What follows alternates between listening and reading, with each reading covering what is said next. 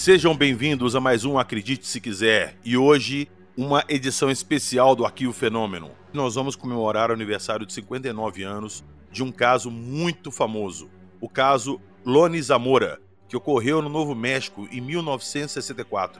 E o especialista no caso, que tem muita novidade, investigou a fundo Jackson Camargo. Isso aí, bom dia, boa tarde, boa noite, pegar para todos os ouvintes também, onde quer que estejam. Hoje vamos falar sobre esse caso fantástico da ufologia dos Estados Unidos. E é um caso clássico da ufologia mundial também, né? É difícil achar um, um livro que fale sobre ufologia de forma geral e não cite esse caso ufológico que nós vamos conhecer em detalhes hoje. E coloque detalhes nisso, muitos detalhes, o que justifica essa edição especial do Fenômeno em plena segunda-feira. Então, vamos lá, logo depois da vinheta.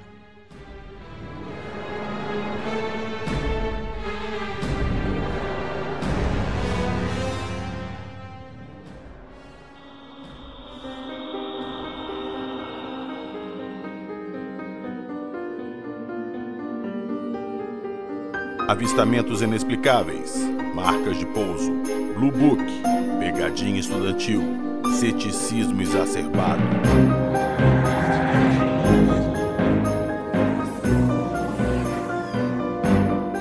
Acredite se quiser.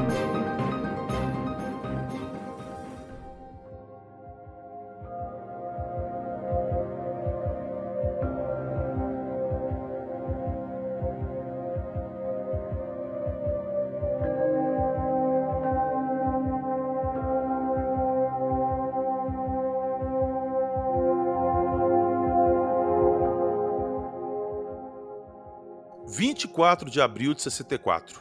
Fazem 59 anos desse caso. E eu tenho certeza que durante esse tempo, Jackson, não durante esse tempo todo, né? Porque você não tem 59 anos. Mas durante um bom tempo aí você andou pesquisando esse caso e procurando novas pistas sobre ele. Então, chegou a hora. Hoje nós vamos compartilhar as informações. Vamos, começar do início. Como é que foi esse caso e depois a gente fala das pesquisas, o que, que você descobriu de novidade. Bom, uh, esse caso ele aconteceu no final da tarde de 24 de abril de 1964, na cidade de Socorro, no Novo México. Então, nessa ocasião, no final da tarde, o policial rodoviário Loni Zamora estava de guarda numa determinada estrada lá nos arredores da cidade, bem na saída sul da cidade, quando passou um carro em alta velocidade à frente dele. E aí, como todo policial, ele entrou no carro e entrou em perseguição a esse carro em alta velocidade. E aí, em dado momento da perseguição, ele ouviu um barulho muito estranho e ele achou que um depósito de dinamite que tinha bem na região onde ele estava passando, ele achou que aquele depósito tinha explodido. E segundos depois de ele ouvir esse barulho, ele olhou para o céu e viu um objeto ovalado passando por cima da estrada e aparentemente descendo na mesma direção desse paiol de dinamite que tinha. E aí então ele abandonou a perseguição, entrou numa rua lateral e foi até o local onde esse objeto estava descendo. Ele fez uma pequena curva, ele viu que o objeto já havia pousado e nesse momento, então, ele tinha que passar por uma área mais íngreme e o carro dele começou a derrapar. Ele tentou por três vezes vencer uma colina para chegar num ponto mais perto desse objeto. E aí até que ele conseguiu uh, acelerar o carro e passar por esse ponto, chegando ali algumas dezenas de metros desse objeto. E aí, vendo aquela cena, ele acreditou que era um carro que havia se acidentado, um carro tinha capotado. Então ele acreditou que ele estava vendo a parte de baixo do carro, né?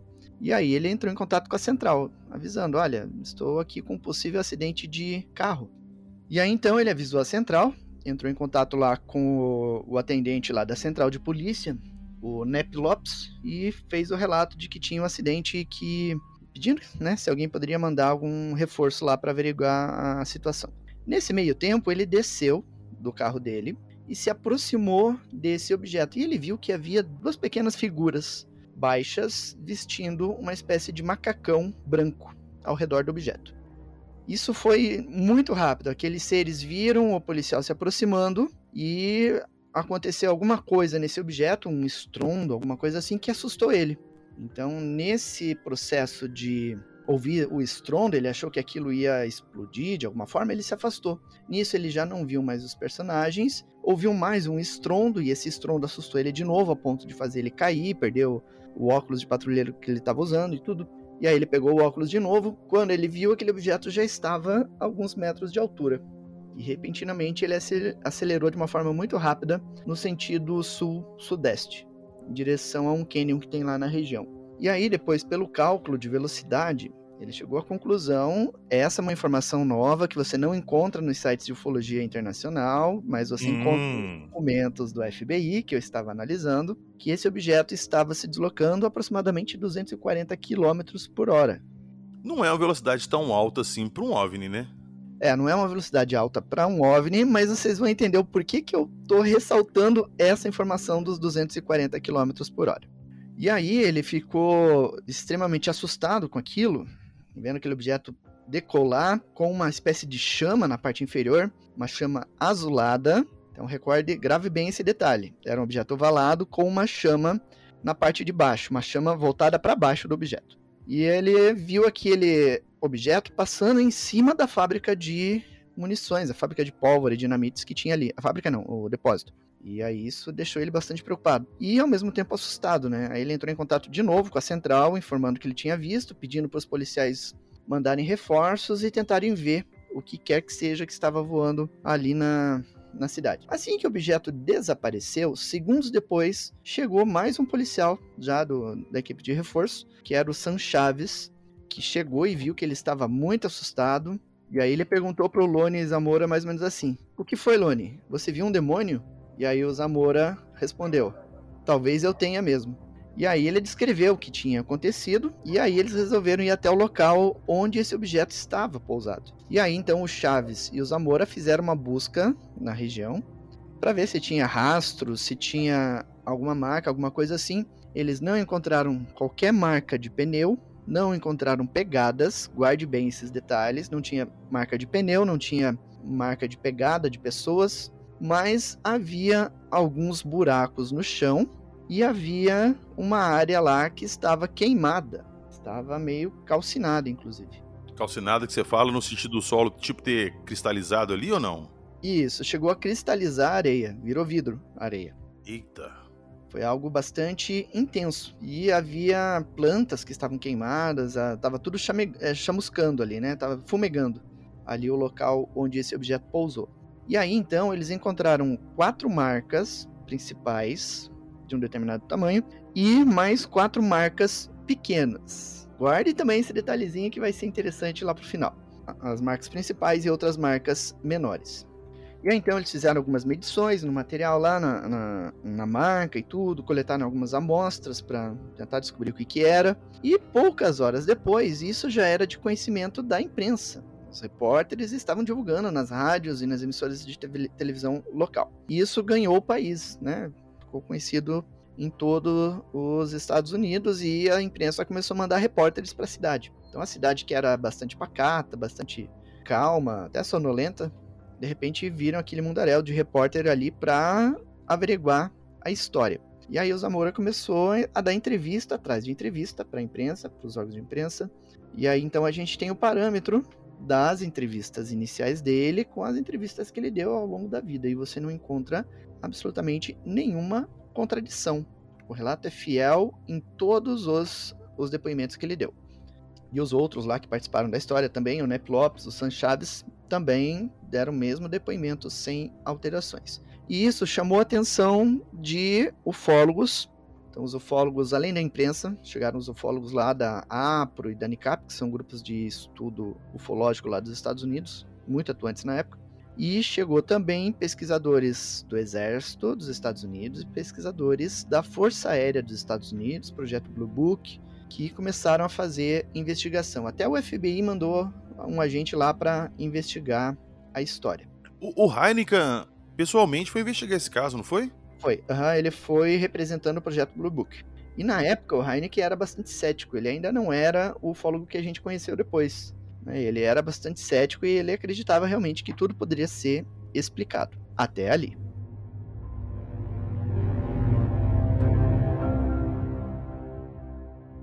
Um dos primeiros pesquisadores a chegar no local foi o Ray Stanford, da NICAP. E como ele foi um dos primeiros, então ele conseguiu testemunhas em primeira mão. Então ele descobriu que uma pessoa, um morador da cidade de Albuquerque, ali perto, ligou para uma televisão local informando que tinha visto um objeto ovalado voando a baixa altitude, seguindo em direção à cidade de Socorro. Isso por volta das 17h30 daquele mesmo dia. E depois esse ufólogo ele também descobriu que houve outras testemunhas que ouviram o barulho do objeto, aquele rugido, aqueles estouros que o objeto estava dando. Várias pessoas ali na região ouviram aquilo, mas não chegaram a ver o objeto, mas ouviram o som que ele produziu. E aí o Stanford ele também descobriu lá nos registros da polícia que três moradores da região ali de Socorro haviam feito relatórios à polícia sobre um objeto brilhante subindo em direção ao céu já ao final da tarde, né? Então você vê que os relatos eles começam a se complementar nessa história, né? Sempre tem esse cruzamento, né? Alguém viu alguma coisa voando, o outro viu pousado, o outro viu alguma coisa no céu mais distante. Você vai unindo isso tudo, você acaba criando um cenário completo. Exato, exato. E aí, o... uma das primeiras entrevistas que o Zamora deu, ele foi para uma rádio local, a rádio KSRC, da cidade de Socorro, e ele foi entrevistado pelo jornalista Walter Schröd. E eu não vou transcrever aqui para vocês, porque é uma entrevista bastante longa, mas lá no Portal Fenômeno, na página do caso, você vai encontrar essa entrevista e uma outra entrevista que ele deu, todas traduzidas na íntegra para vocês é, observarem né, como ele relatou a história dele. Agora, uma coisa interessante que no dia 25 ele já estava em contato com os pesquisadores da Força Aérea e do Exército. Ele já estava falando com eles nesse dia. E aí, durante a entrevista a essa rádio, o repórter ele chegou a perguntar sobre uma estranha insígnia que estava estampada na fuselagem do objeto, um símbolo. E aí, quando o repórter perguntou isso pro policial, Zamora, ele respondeu assim: "Não, senhor, eu não poderia dizer isso, porque eles não querem que eu diga nada sobre a insígnia." E eles, no caso, seriam os militares. Então você repara que já no dia 25 já havia o início de um esforço do governo dos Estados Unidos em meio que explicar e abafar esse caso. Agora, por que não citar o símbolo? O símbolo faria alusão a alguma coisa dos Estados Unidos? Essa é a questão, né? Talvez o símbolo chamasse a atenção das pessoas para essa história. As pessoas ouvindo, ó, oh, tinha um símbolo nesse objeto, será que era uma escrita? Será que é um símbolo do planeta? Não sei o quê.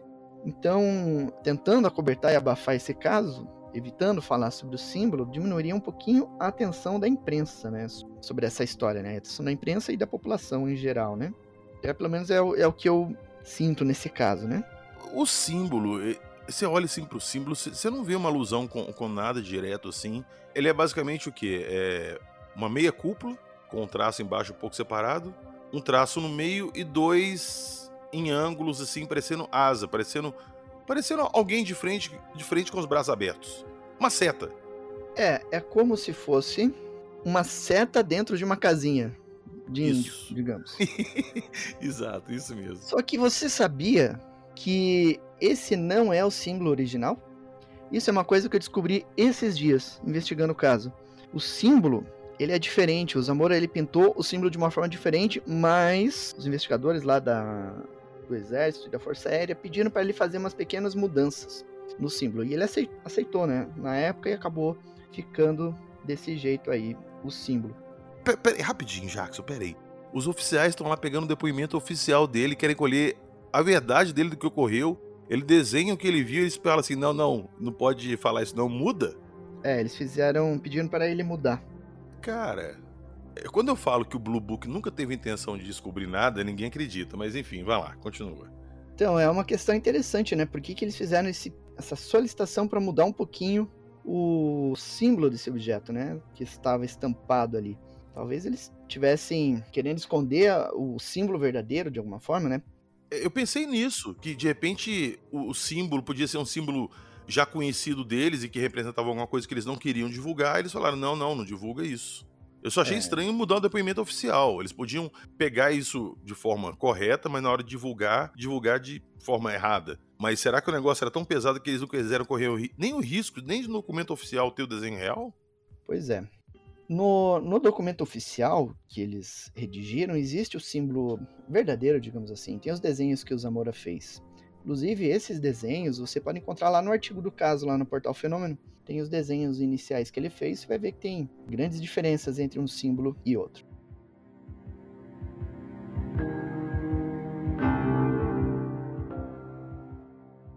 E agora, uma informação que 95% das pessoas que leem sobre o caso não sabem. O caso Lone Zamora aconteceu em 24 de abril de 1964. Dois dias depois, em 26 de abril, um morador da região de Socorro, um fazendeiro, ele estava lá tranquilo na casa dele por volta de uma hora da manhã, dormindo, quando escutou os seus animais, seus cavalos ali extremamente agitados, fazendo muito barulho.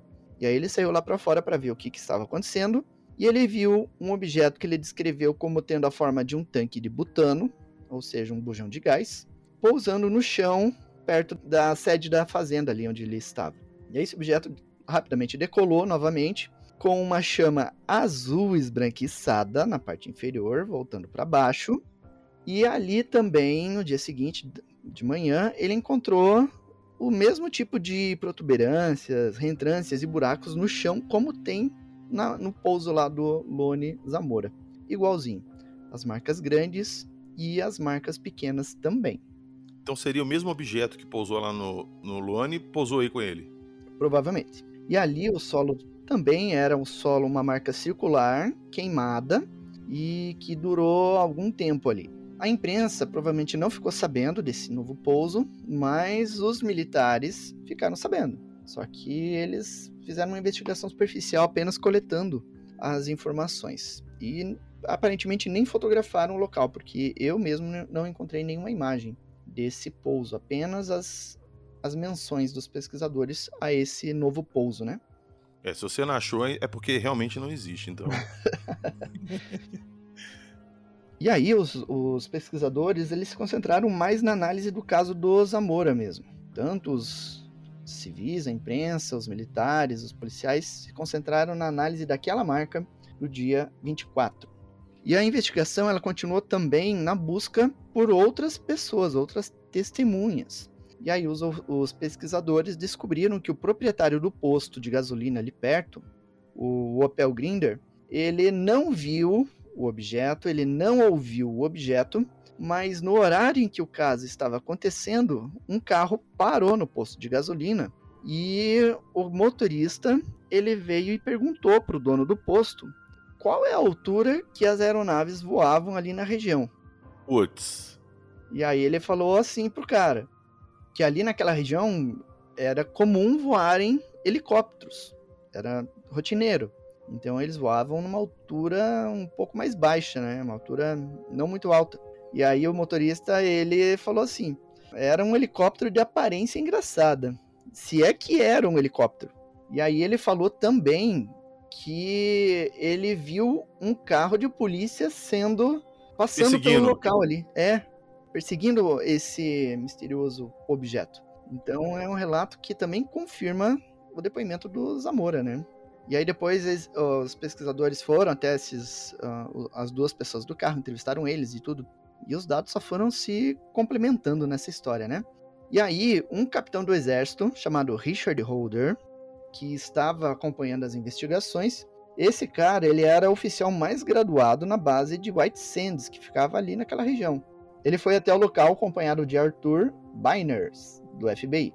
E eles também entrevistaram Zamora, analisaram todas as marcas de pouso, toda a marca né, de pouso ali na região, e não encontraram qualquer contradição e não encontraram qualquer explicação para aquelas marcas. E ele descreveu mais ou menos assim depois no relatório. Quando chegamos, estavam o policial Zamora, o policial Melvin Katzleff e Bill Pyland, todos do Departamento de Polícia de Socorro, que ajudaram a fazer as medições. Quando concluímos o exame da área, o Sr. Biners, o policial Zamora, e eu voltamos ao escritório de polícia estadual em Socorro e lá eu completei os relatórios. Ao chegar ao local do escritório no edifício do Condado de Socorro, fomos informados por Nep Lopes, operador de rádio do gabinete do xerife, que aproximadamente três relatórios foram feitos por telefone de uma chama azul na área. O despachante indicou que os horários eram mais ou menos semelhantes. Então as pessoas estavam relatando o que havia visto, né? o que haviam visto, e os dados iam se complementando. E aí, em relação à análise do local de pouso, foram coletadas amostras de solo e plantas, foi feita a análise de radio, é, radiação para detectar radiação no local, não havia radiação, Apenas as plantas estavam queimadas e o solo estava vitrificado, indicando que foi uma temperatura bastante alta que incidiu só ali na área das marcas.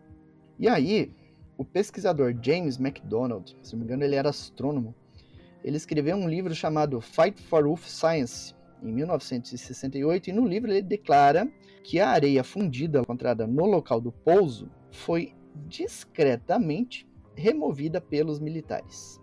Os militares foram lá e levaram essa areia embora. E ele falou também nesse livro que ele conseguiu o contato com o Serviço de Saúde Pública de Las Vegas, que algumas pessoas falam que era uma mulher chamada Mary Myers, que era que trabalhava com química radiológica e que essa mulher estava envolvida na investigação direta dessas amostras que foram coletadas. Então começou uma polêmica ali se era ela mesmo que tinha feito essa análise e tudo.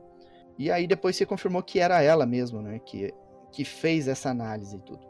E aí, durante o trabalho da Mary Mays, ela fez análise nesse material coletado e ela descobriu que a maioria das amostras estranhas que ela tinha em mãos era originado em seiva, seiva solidificada e queimada.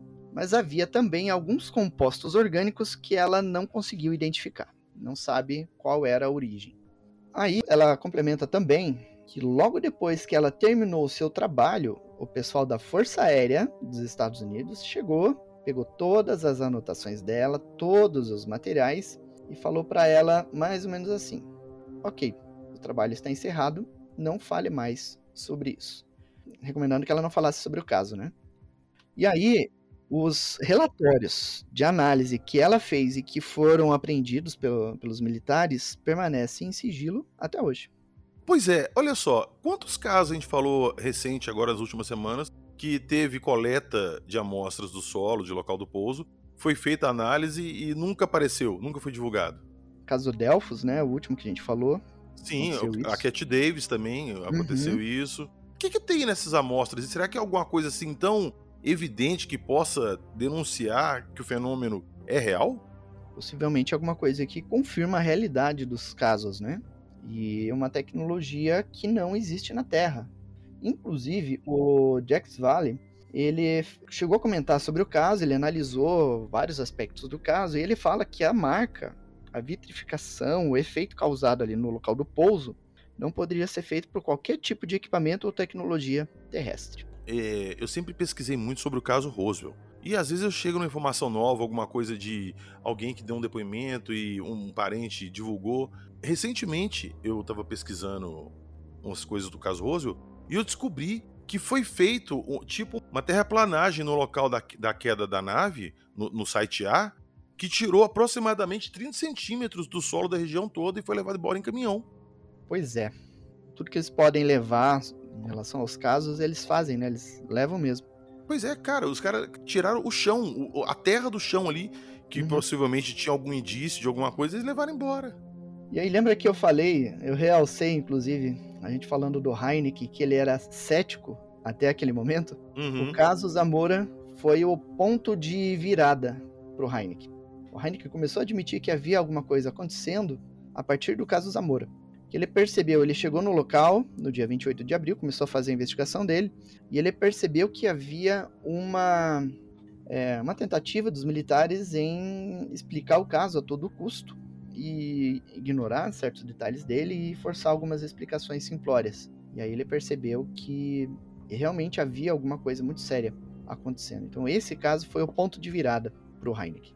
Que o Heineken ele tentou de todas as formas encontrar furos, contradições no relato do Zamora. E ele não conseguiu de forma nenhuma. O relato era fiel e fidedigno até o fim. E aí, é, quando o, o Heineken começou a fazer a investigação dele, a Força Aérea já estava nessa tentativa de explicar o caso a todo custo e encerrar a questão. E isso estava incomodando demais o Zamora, e o Sam Chaves, os dois personagens centrais ali do caso. Tanto que eles já não estavam querendo falar com Heineken quando ele chegou, porque acharam que seria mais um tentando desacreditar o relato deles, né?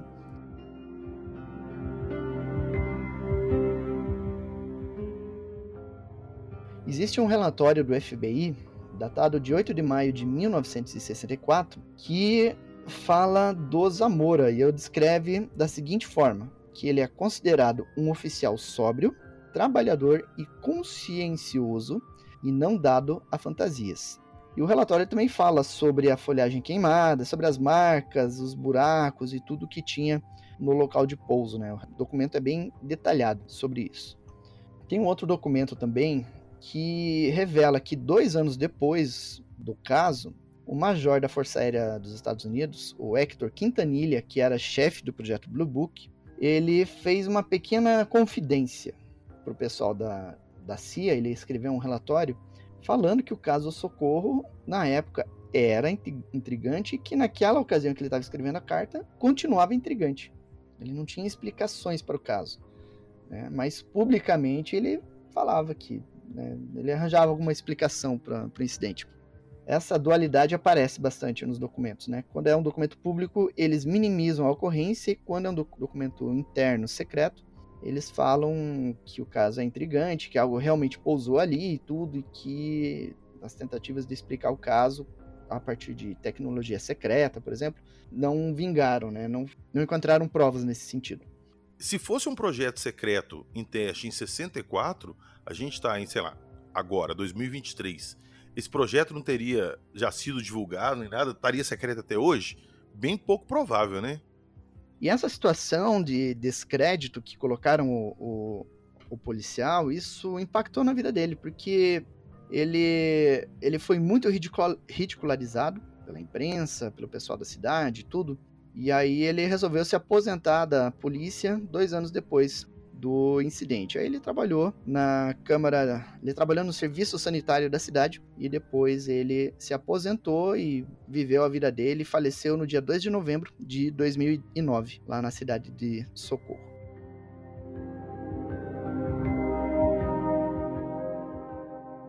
Eu pesquisando casos para pauta e tudo, eu acho que foi até assim que a gente chegou nessa gravação de hoje. Eu comentei com você do caso Zamora, que eu tinha visto uma matéria de uma pessoa que falou que o caso era falso. E eu fui te perguntar, porque eu sempre achei o caso interessante. Você falou, PH, esse caso não é falso. E quando estiver perto do aniversário do caso, nós vamos soltar um episódio falando das novas provas que eu descobri, dos novos eventos que, que vieram à tona. E eu vou provar por A mais B que o caso não é falso. Então vamos lá. Muito bem. Você viu a descrição do caso, como ele ocorreu, falamos das provas, das comprovações, os vestígios, as marcas. Falamos de um caso semelhante, caso relacionado. Tem mais três casos relacionados que a gente vai falar depois.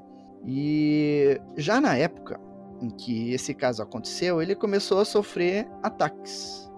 A gente sabe que pelo mundo inteiro existem céticos. E céticos adoram entrar na, na divulgação de casos e começar a combater né? Então, quando a gente tem um caso como o caso Zamora, que ganha imprensa e com alto grau de estranheza, os céticos ficam tendo faniquito. Eles querem aparecer também na mídia e vão lá para detonar o caso. Tem um cético dos Estados Unidos chamado Stuart Campbell. Ele tentou explicar o caso da seguinte forma: ele disse que o que Zamora viu foi uma miragem da estrela Canopus. Como é que é? Essa, essa aí é nova. É, Canopus é uma estrela que a gente vê aqui no hemisfério sul, não é muito fácil de ver no hemisfério norte. Lá no hemisfério norte ela fica mais no horizonte. E ele disse que o Zamora viu a estrela Canopus no final da tarde, às 17h30.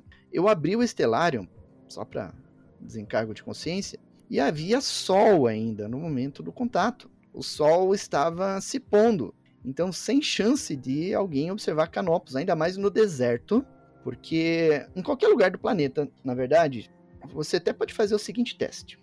Se você olhar uma estrela à meia-noite, numa região mais afastada, sem muita luminosidade, você vai ver que as estrelas que estão mais altas no céu são muito mais brilhantes do que aquelas que estão no horizonte.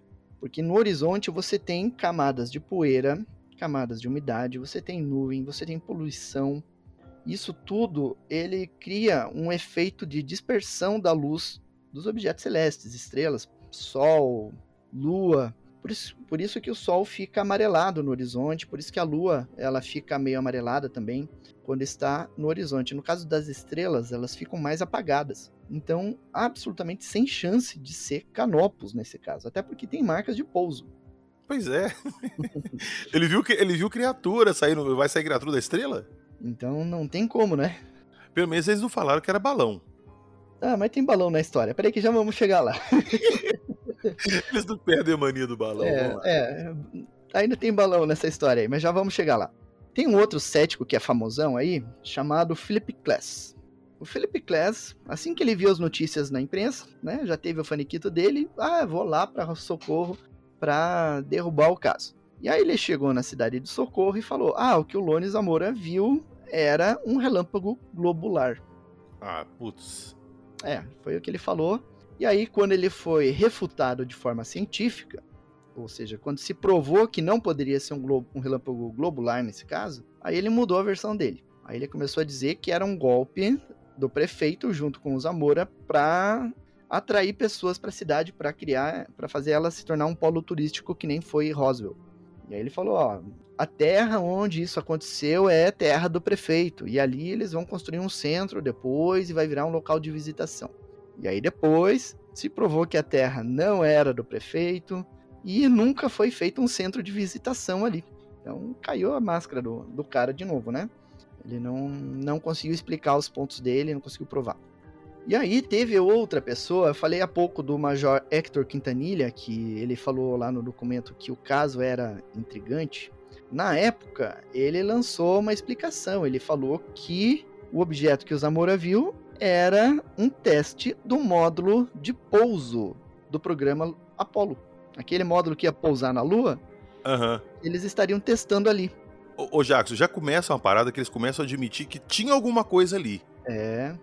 E aí foi feita a investigação, eles descobriram que em 1964 não havia nenhum protótipo de teste possível de ser usado num teste daquele em solo, ainda mais fora das áreas militares, porque era um projeto secreto, um programa é, secreto. Isso que eu ia falar. Qual que é o sentido de você fazer um teste de uma parada dessa, num local totalmente de João ninguém, assim, no meio do nada, sem ninguém por perto para monitorar? Pois é, e detalhe, a base onde eles fariam os testes fica a 228 quilômetros dali. É. Não tem como, né? Se provou que não era. O módulo lunar, pra vocês terem uma ideia, só foi entregue para a NASA em 1968. Então é, é muito diferente, né? O módulo lunar e o objeto que o Zamora descreveu, né? São coisas bem diferentes. E aí tem um outro cara da Universidade de Indiana chamado Larry Robinson. E ele sugeriu que o Zamora viu um balão de ar quente tripulado. Aí pronto. Chegamos no balão. Sabe aquele balão que tem o cestinho das pessoas em barco ali? Segundo ele, que o Zamora viu era aquilo. Só que, lembra que eu falei para vocês? Ó, preste atenção, 240 km por hora. É, como é que o balão voa 240 km por hora? O balão, ele voa à mercê do vento. Uma velocidade de 240 km por hora é a velocidade de vento de um furacão. balão que vai voar numa velocidade dessa? E outra, o balão ele tem uma chama amarelada voltada para cima, para dentro do balão para esquentar o ar para que ele suba. E o Zamora ele viu uma chama azulada voltada para baixo. então não tem como, né? É um, é, não faz sentido. E outra, como é que você confunde uma parada que parece, sei lá, vamos, vamos deixar mais simples, um tic-tac mais compridinho, com um balão de ar quente? Cara, é muito diferente. Muito diferente. Então não tem como, né? Não, não tem. E aí tem um detalhe. A direção que o Zamora viu o objeto se afastando, o objeto decolou e seguiu sentido sul. E o vento estava soprando sentido leste. então não estava voando a mercê do vento, né? Exato, já era a teoria do balão. Já era. É o modo padrão deles, né? Eles sempre tentam é. enfiar o balão em todo caso ufológico. Colou, colou. Não colou, a gente fala que é outra coisa. Aí tem um tal de James Mosley, que é outro setiquinho dos Estados Unidos, e ele colocou a hipótese de que o que o Zamora viu foi uma sonda chamada Lunar Surveyor, que já estava em, em testes finais lá do pro programa espacial para ir para a Lua, pousar e medir os os graus de resistência da Lua lá para o pouso tripulado, ele falou que o que o Zamora viu era esse objeto. Esse objeto teria sido transportado por um helicóptero a partir da base aérea e teria pousado ali e o, e o a, preso ao helicóptero, né? E o Zamora teria visto aquilo e confundido. Mas, pô, e aí o Zamora não vai ver o helicóptero? É, pois é. Pois Se você é. ver a sonda, a sonda é um troço meio triangular com duas placas na parte superior. Muito diferente do que o Zamora descreveu daquele objeto ovalado. É completamente diferente. Então, e ninguém viu o helicóptero. Aí o Mosley, para sustentar a, aplicação, a explicação dele, ele apresenta um documento onde tem o voo de um helicóptero fazendo esse tipo de transporte. Um helicóptero Bell, um helicóptero pequenininho. E esse voo ocorreu no dia 20 de abril de 64. Quatro dias antes do caso Zamora acontecer. Então não tem como ser um caso desse, né? Até porque a base ficava a 228 quilômetros de distância dali, né? Eles não iam fazer um teste desse ali naquela região.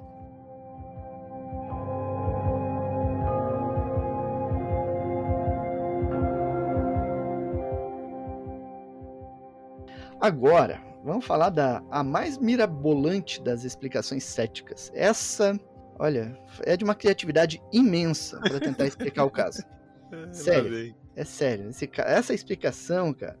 Na época do caso, o astrônomo Donald Menzel, ele falou que o que o Zamora viu é fruto de uma pegadinha de alunos da New, Me New Mexico Tech, que era uma, uma faculdade de ensino superior lá da região. Então seriam alunos que teriam feito a pegadinha pro Lone Zamora. E aí, quando surgiu essa explicação, várias pessoas abraçaram ela. Cara. O reitor da, da New Mexico Tech, ele apoiou essa explicação e na época ele descreveu assim. Ele falou para a imprensa: "Ah, era uma vela em um balão, algo nada sofisticado". Veja que no início ele falou que era um balão. Esse reitor da universidade lá, da faculdade, que se chama Stirling Colgate. A primeira explicação dele é que era um balão. Aí um outro cético, um tal de Robert Schiffer, ele declarou da seguinte forma: Olha a, a prepotência desse povo cético, né? Ele falou assim: a suposição de que o incidente foi uma farsa estudantil, em vez de perpetrada por líderes da cidade em busca de publicidade, muda Zamora, de um participante ativo, para uma vítima de farsa, o que francamente parece mais plausível. Ah, com certeza que é plausível. É, né? Com certeza. E aí o Heineken ele já estava na cidade naquela época fazendo as investigações, aí ele conversava com os moradores sobre essa possibilidade de ser uma pegadinha dos alunos, e todo mundo que ele entrevistava lá na cidade falava que isso era um absurdo, é uma ideia absurda, uma explicação absurda, porque eles conhecem os Amora, conhecem os estudantes, conhecem a região, isso não, não se sustenta de forma nenhuma, segundo os moradores da região. Embora seja realmente uma explicação absurda, ela começou a ganhar um pouco mais de força. Em 1968, o reitor lá da faculdade, o Stirling Colgate, ele se correspondia com o químico Linus Pauling, famosão. E aí o Pauling, ele era interessado em casos ufológicos e ele mandou uma carta para o Colgate. E no rodapé ele perguntou sobre o caso de socorro, o que, que ele tinha para falar sobre isso. E aí o Colgate respondeu a carta de forma datilografada, mas no rodapé atrás ele escreveu à mão falando isso. Tem uma boa indicação do aluno que planejou a farsa. O aluno foi embora. Saúde, Stirling. Essa foi a resposta dele. Esse reitor da New Mexico Tech, ele era é astrofísico. Ele trabalhava no Laboratório Nacional de Los Alamos, lá onde foi desenvolvida a bomba atômica. E ele é tem várias especializações, ele, ele, trabalha em conceitos avançados e projetos secretos do governo americano e tudo. Então, a palavra dele foi bastante ouvida pelos céticos, né? Tem um outro funcionário dessa escola que se chama Frank Etzkorn. Ele era professor de psicologia, começou a dar aula ali nessa escola, na New Mexico Tech, na década de 70, na metade da década de 70, e foi até o início da década de 90. E esse cara, ele inventou o adesivo de nicotina e tudo, né? Então ele também é famosão. E ele tinha interesse sobre esse caso, e ele deu uma entrevista para um pesquisador falando sobre esse caso. uma entrevista por telefone. Veja, nem foi pessoalmente. Ele deu uma entrevista por telefone para esse cara que está divulgando essa história de, de que o caso é uma pegadinha, né, de faculdade. E aí, o, esse Frank Etzkorn, ele descreve da seguinte forma. Como um projeto, um ex-aluno meu examinou o caso em meados dos anos 80. Usando anuários e networking, ele começou a ligar para ex-alunos que estavam na Tech em 1964. De alguma forma, ele localizou um dos ex-alunos que supostamente estava envolvido. Ele não faria expandir a farsa ou usar o nome dele, mas ele descobriu que era uma farsa. Minha memória de sua investigação é irregular. Foi há 25 anos, mas eu me lembro que ele também descobriu através de registros que, coincidentemente, um dispositivo de retroprojeção foi roubado do campus no dia do avistamento do OVNI. Então ele linkou ali o roubo de um equipamento que não teria utilidade numa farsa dessa, se fosse uma farsa, e citou esse ex-aluno que teria feito a investigação conversando com outros alunos sobre o caso, que teriam dito que era uma farsa. Então, para resumir a história, para resumir a versão que eles estão defendendo, os estudantes teriam escolhido o Zamora, porque o Zamora ele tinha sido inspetor ali na New Mexico Tech é, e era detestado pelos alunos, porque ele era muito rígido e inflexível. Então, os alunos detestavam ele. Então, pegaram ele para Cristo. Um aluno passaria em alta velocidade na estrada para atrair a atenção dele e fazer ele perseguir o carro. E essa perseguição iria conduzir ele até o local ali onde aconteceria o aparecimento do OVNI. E aí, quando eles estavam passando, soltaram lá uns fogos de artifício, uns efeitos pirotécnicos e soltaram um balão de hélio para chamar a atenção do Zamora. E aí ele viu aquele balão descendo, foi até o local, e aí nesse local haveria um balão também ali, preso ao chão, com dois estudantes, os menores estudantes da, do colégio, vestindo jalecos. E aí, com a chegada do Zamora, eles iriam amarrar esse balão numa caminhonete, essa caminhonete ia sair simulando a decolagem do objeto. Caramba, que pegadinha, mas. É, essa seria a pegadinha. Ai, velho. E tinha não na, na escola, lá na, nessa faculdade? Tinha o quê? Anão? Tinha não? É. Não, não tinha pessoa é normal. Porque, né? Não, porque falaram que o, o Zamora falou que os seres que saíram da nave tinham um metro e dois de altura. É, ele, eram seres baixinhos. Então aí você já encontra o primeiro furo, né? É, eles pegaram os anãozinhos da faculdade. De novo, um casal de anões. Olha aí, ó. De novo, um casal de anões. Aí você já vê o primeiro furo nessa explicação fajuta que estão forçando até hoje. Você vê muita gente falando sobre isso. Sobre essa explicação, tentando forçar essa explicação, né?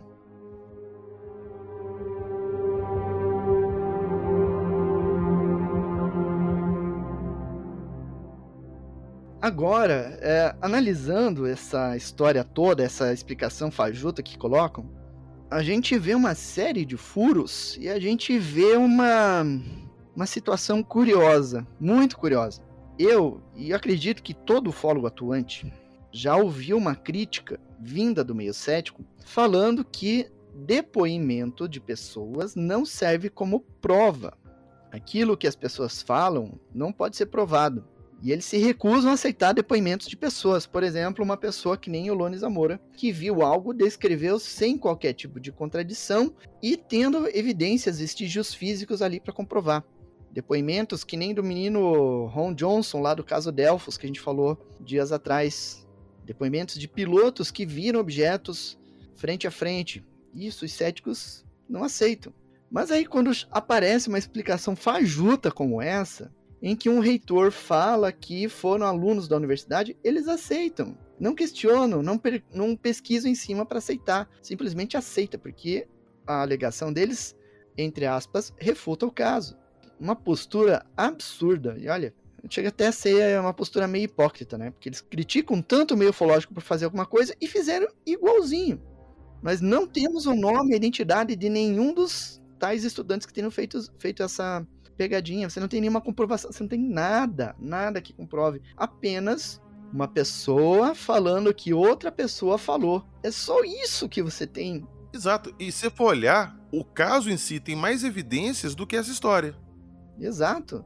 E aí, tem outros detalhes ainda por cima. O Stirling Colgate, que é o reitor da universidade, que confirmou o caso. Primeiro ele falou que era um balão com uma vela ali para fazer ele subir, um balão de ar quente. Depois ele mudou para essa história de pegadinha de faculdade. Só que esse Stirling Colgate, ele é funcionário atuante, era do Laboratório Nacional de Los Alamos, onde foi desenvolvida a bomba atômica, onde foi desenvolvido vários outros projetos secretos. Um local que é muitas vezes citado em processos de acobertamento ufológico. Ou seja, o cara está extremamente ligado com acobertamento ufológico. Então, natural que ele vá dar uma declaração dessas para refutar um caso, mesmo que a declaração dele seja fajuta e não tenha provas. É complicado, né, cara? No invés de tentar abraçar o lado real da parada, pegar e investigar o que tem, as provas que tem, tenta achar uma desculpa para desmerecer o caso. Eu, sinceramente, eu não consigo entender, mas. Pois é. E lembra da carta? O que ele respondeu para o Linus Pauling? Ele falou assim: tem uma boa indicação do aluno que planejou a farsa. O aluno foi embora. Ele tem uma indicação. Ele não tem o nome certeiro, o nome, né? Ele não tem a certeza cabal. Ah, é esse o aluno fulano de tal que fez isso e foi assim, assim, assado. Não tem. Então, como é que uma carta coloca uma carta dessa como prova? Não, não prova nada. Pois é. é. É quando convém, a história fica convincente, entendeu? Pois é.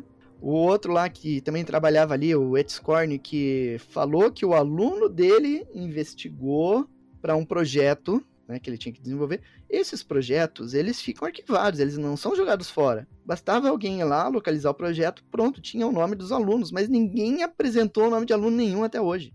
Talvez porque esses alunos não existam. Ou porque não teve farsa nenhuma, né? Foi um caso real. Não teve farsa, exato. E aí, tem outros furos ainda, né?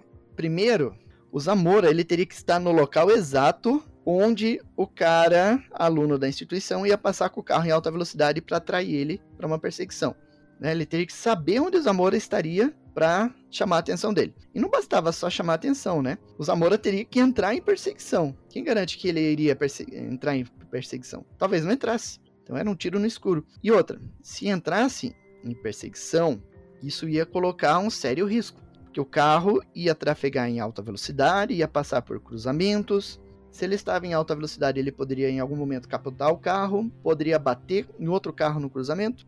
Se fosse uma pegadinha, olha o nível de insanidade de quem estaria promovendo isso. Poderia morrer alguém nessa história, né? E o próprio o próprio policial poderia estar armado e disparar contra o carro. Sim, e outra também, se fosse uma pegadinha desse tamanho que eles estão falando, quantas pessoas não teriam visto a, a, a preparação, o balão sendo, sendo enchido lá, amarrado na caminhonete, teriam visto a caminhonete afastando, ou sei lá, eles botaram o manto da invisibilidade na caminhonete também. Pois é, ninguém viu, né? Usaram um teleporte, então, né?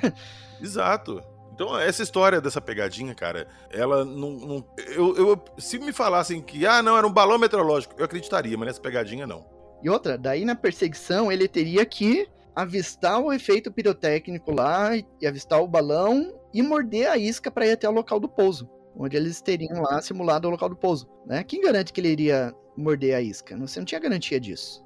E outra, segundo essa versão, os alunos estavam vestindo jalecos. E segundo o Lone Zamora, as criaturas que ele viu estavam vestindo macacões. É uma diferença no traje. E o Zamora estava apenas a 25 metros de distância do objeto e dos seres. 25 metros, não há como errar numa situação dessa. E aí tem uma outra coisa. Se ele estava a 25 metros, como é que ele não viu uma caminhonete? Sim, exato, é isso que eu tô falando. A caminhonete estava invisível para todo mundo, porque como que você não vê o barulho de uma caminhonete? Como é que você pois não vai é. saber? Ainda mais naquela época, 64. E outra, uma caminhonete trafegando no deserto, fora de uma, de uma estrada, por exemplo, levanta poeira, muito, muita poeira. É, estou falando como que ninguém mais viu os preparativos, viu o depois, a caminhonete se afastando, viu eles descendo. Cara, não tem. Não a tem. análise do, do Zamora e do San Chaves, e depois das outras pessoas no local ali, não acharam pegadas de pessoas, não acharam é, vestígios de carro trafegando ali perto da marca, não acharam nada. Isso, você falou no início prova. do episódio, para prestar é... atenção nesses detalhes, que não tinha marca de pneu, de pegada, nada. E outra, objeto, pelo cálculo de distanciamento, estava a 240 km por hora. Será que uma caminhonete chegaria a essa velocidade fora da estrada, no meio do deserto, cheio de planta ali, cheio daqueles arbustinhos? Com certeza, com certeza. Nem as de hoje chega, vai dizer de 64. Pois é, e o Zamora, ele relata que o objeto passou por cima do paiol de pólvora. É, e, e outra também, o motorista lá que parou no posto lá relatou que viu o negócio também voando. Sim, tem isso também. Então são vários detalhezinhos que vão se encaixando, que vão se conectando ali e transformando esse caso em algo muito mais sólido. E aí eu falei para vocês que teve três casos que se relacionam, mais três casos, né? A gente falou do, do, do outro pouso ali no dia 26, mas no mesmo dia do caso do Lone Zamora, no dia 24 de abril, ocorreu um pouso na zona leste, no, na costa leste dos Estados Unidos, e que a descrição é basicamente a mesma, um objeto ovalado com uma chama na parte inferior, uma chama azulada. E esse caso aconteceu de manhã. O do Zamora aconteceu à noite. E aí você tem também o caso Valensole, em que o objeto que pousou lá também era ovalado. E o, o, a marca que os objetos o objeto deixou lá em Valensole é a mesma, o mesmo padrão de marcas. Marcas, quatro marcas pequenas e quatro marcas maiores. E tem mais um caso que daí aconteceu anos depois na Inglaterra, que foi visto e relatado o mesmo tipo de objeto, um objeto ovalado com uma chama azulada na parte inferior. Inclusive eu tenho o desenho desse outro objeto. É a mesma coisa, você vê que é igualzinho, é o mesmo, mesmo relato básico do, do Lone Zamora. Igualzinho. E esse então foi o caso Zamora. Então se alguém achava que esse caso estava refutado, sinto muito, não está não. e aí a gente mostrou por quê. e como mostramos, e como mostramos.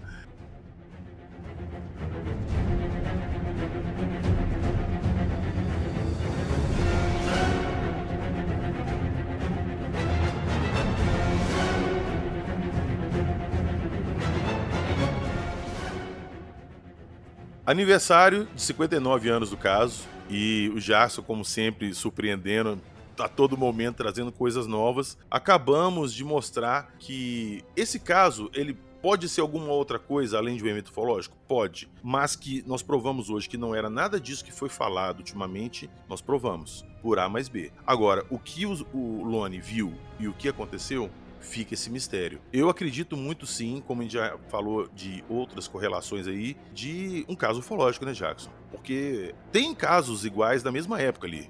Pois é. Tem... Então são cinco casos, né, que ele acaba, acaba sendo relacionado, né? Então, não, não dá para dizer que esse caso foi um, um trote de faculdade, um balão de ar quente, a estrela Canopus. Não dá, não tem como. E para vocês poderem ver as provas, ver as marcas de pouso que foram tiradas, tem várias fotos, tem descrição da nave, do desenho, do símbolo, tá tudo lá no portal Fenômeno. Eu sempre falo, eu vou deixar na descrição do episódio, bonitinho lá, o link direto para essa matéria, para vocês poderem ver essas fotos e tentarem chegar a alguma conclusão aí. Quem que vocês acham que tem razão? As pessoas que desmereceram o caso falando que foi uma pegadinha de faculdade ou os fatos que nós mostramos aqui hoje? Fique a critério de vocês. Beleza? Então foi isso, essa edição especial do Fenômeno, chegando no aniversário do caso Zamora. Espero que vocês tenham gostado e novamente, analisem esse caso com cuidado, porque esse caso, para mim, ele foi real. Acredite, se quiser.